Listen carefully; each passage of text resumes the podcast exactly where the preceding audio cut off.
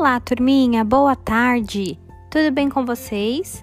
Estamos iniciando mais uma aula de língua portuguesa síncrona, aquela que a gente se encontra pelo Zoom, tudo bem?